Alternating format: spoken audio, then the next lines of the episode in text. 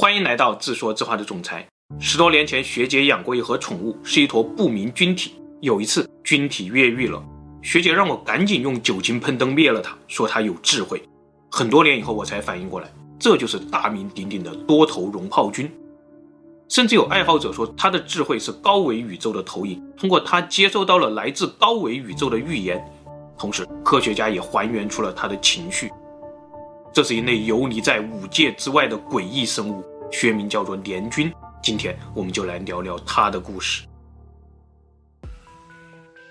首次发现联军智慧的人叫做安博士，当时他还在读书，老板让他设计一个营养学的实验，从单细胞开始，一直研究到人类。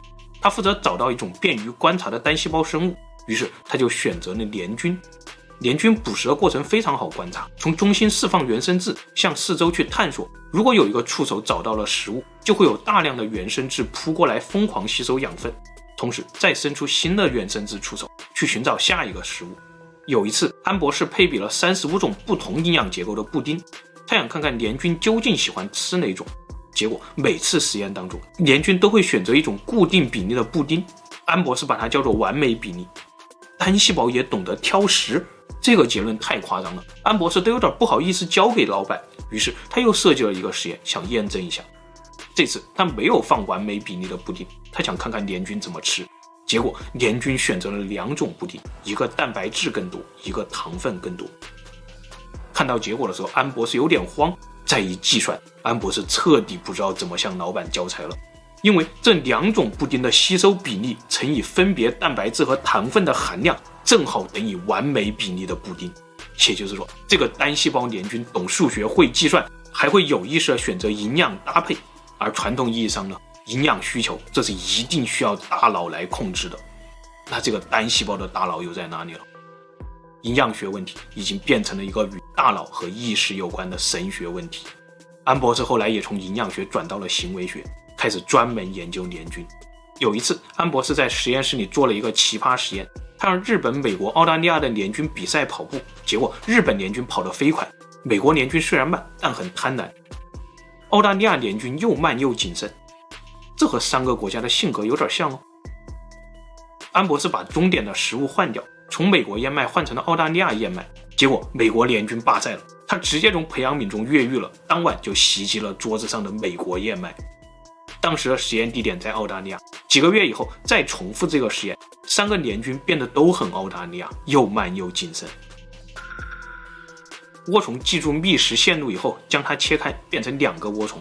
这两个涡虫都还记得觅食线路，这个现象已经让科学家抓狂了。但是安博士的实验更加疯狂，他发现联军不仅可以像涡虫一样一分为二以后各自保留记忆，同时联军还有一个涡虫都不具备的超能力，那就是把两个联军合在一起，他们会合成一体，变成一个联军。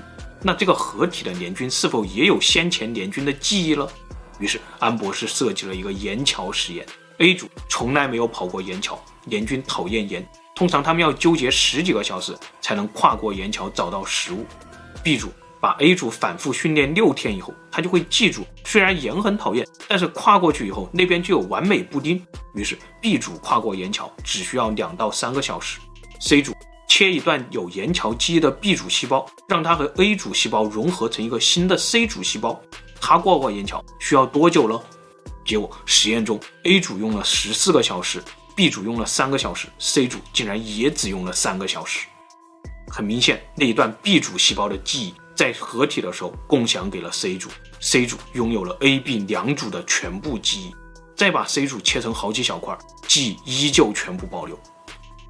说点玄乎的，假如人类的意识在某个更高维度上也符合联军的这个记忆法则，那么传说中的海床理论、集体潜意识也就有了根据。就像我们原来聊吕洞宾的故事一样，太乙金华宗旨也说，我们每个人体内都有着过去、未来和现在所有人的记忆。元神和太虚是同一个东西，我们差的只是用一根网线连上那个海床服务器。联军还有一个特点。那就是它在极端环境中会脱水，保持休眠。即使在太空环境中，这种休眠也可以持续一年，只需要一滴水，它就会重新被唤醒。唤醒以后，记忆丝毫不受影响。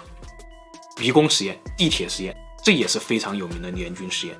最开始，日本科学家设计了一个迷宫，迷宫有四种解法，在迷宫的出入口分别放置着联军和食物，结果联军可以轻松地找到迷宫的最优解，也就是找到食物的最短路径。这个研究获得了零八年的搞笑诺贝尔奖，理由是发现了单细胞生物的意识。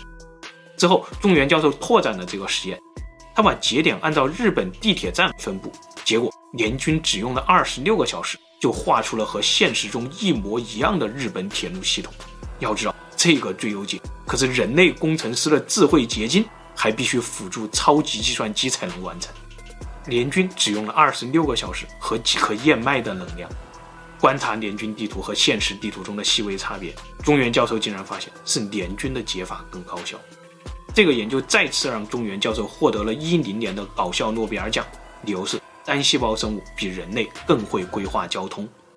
《山海经》中就记载了联军叫做噬肉，出现频率非常高，而且和开明神山、黄帝女丑、石屋可能都有关系。《山海经》已经支离破碎，我们不太可能从中再还原出远古食肉的故事。但沿着食肉的线索往下找，我们发现联军极可能就是中国古代所谓的太岁。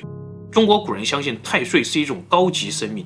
它是一坨活着的肉，有灵性，吃了可以延年益寿。现实中也确实挖出过很多太岁，这些太岁难倒了遗传学家，因为它既不是动物，也不是植物，更不是真菌和原生生物，还不是原核生物，它不在五界之中。所以科学家说太岁是中国古人幻想出来的，挖出来的太岁，科学家们也一般选择视而不见。但联军在大自然中非常常见，全世界都有分布，你不可能看不到。它和太岁一样，也不在五界之中。可能大家觉得不在五界之中有什么大惊小怪的？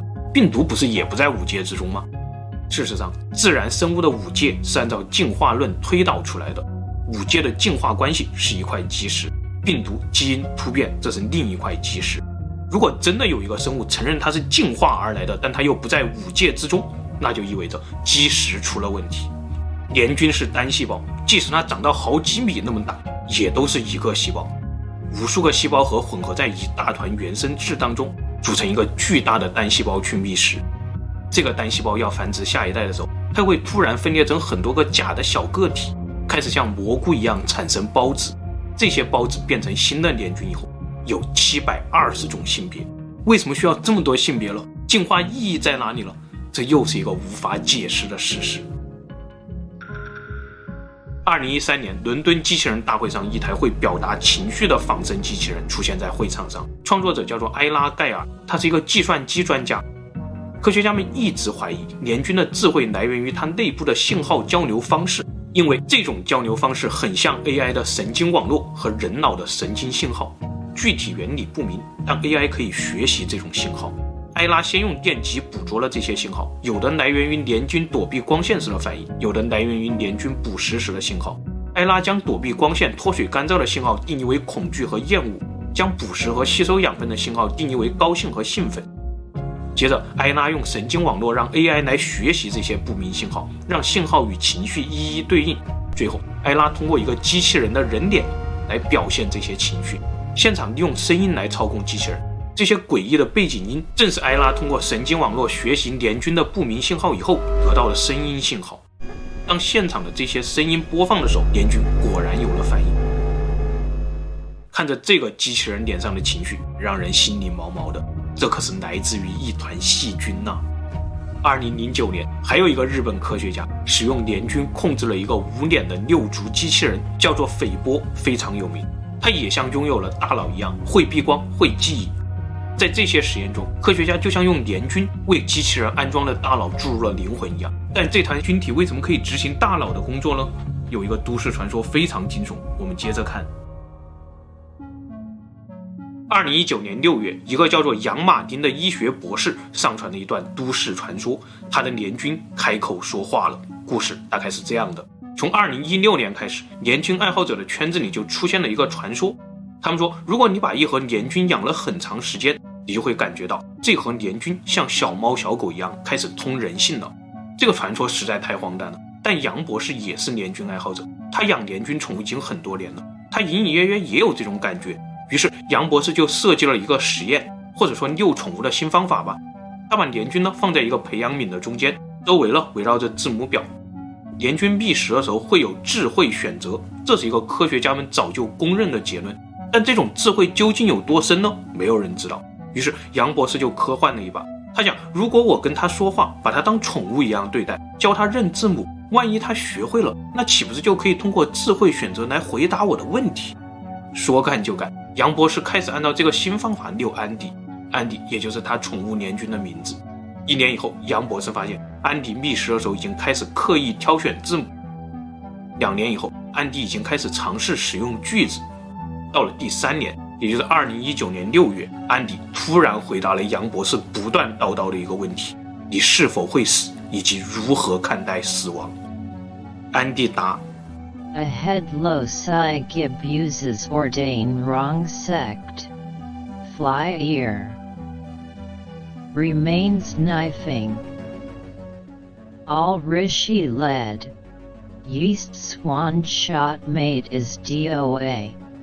杨博士是这样解释：Gibuses 是人类脊柱的病变，会引发驼背；Loci 是基因座；Ordain 是命中注定的意思；Sect 是教派。这一句话似乎是在说， 人类驼背时他们会相信邪教。然后 Fly ear，飞耳这个词意义不明。杨博士觉得这似乎和前面的驼背是一个意思，安迪在指某种身体的病变。紧接着，remains knifing 似乎是在说某种行为。杨博士这么理解这句话。聪明的安迪并没有谈论自己来回答死亡这个问题，而是把话题转移到了人类身上，告诉人类生老病死不可回避。如果我们自己的身体或者周围的世界没有让死亡到来，那么仍然会有人来执行。也就是说，永生是违背宇宙法则的。第二句话，Rishi，这是吠陀语中圣人的。意思，指那些经过强烈冥想后写作宗教诗歌的。人。Yet Swan，耶特天鹅，意义不明。Shoot meat，射杀伴侣，一直到指某个人。杨博士也无法理解安迪的。第二句话，似乎安迪在自言自语，说一个经过强烈冥想的吠陀圣人从异世界中看到了耶特天鹅射杀伴侣的场景。回到现实，现在最前沿的联军研究是用它寻找暗物质，因为天文学家们发现联军的发展过程和宇宙发展的过程极其相似，星系内部的恒星、行星和尘埃也是像联军这样互联互通的。那会是什么东西在充当宇宙联军的节点呢？科学家们觉得这可能和暗物质有关，于是他们开发出来了一套联军算法，用来预测宇宙蜘蛛网的结构。并且从中寻找可能观测到暗物质的地方。据说现在已经在比邻星找到了一个非常可疑的节点。NASA 预计在二零二五年就会建成一台全新的天文望远镜，用微引力透镜来观察这个比邻星的可疑点。到时候如果真的发现了暗物质，人类将进一步接近宇宙的真相。结果爱好者们又把这个研究成果玩坏了。他们说，人脑、宇宙、联军这三个东西结构非常相似，吃哪儿补哪儿。人脑和宇宙吃不到，我们可以试试联军呢。后来他们说，联军是青苔味的，还有股鱼腥草的味道。也许联军真的是某种人类无法理解的高维投影。我也开始像杨博士一样教我的联军宠物说话了。没准哪天他就会托梦告诉我一个神奇的宇宙真相。好了，今天的故事就分享到这里，谢谢大家。最后，夫人说：“绕了一大圈，原来你是要吃播整个宇宙。”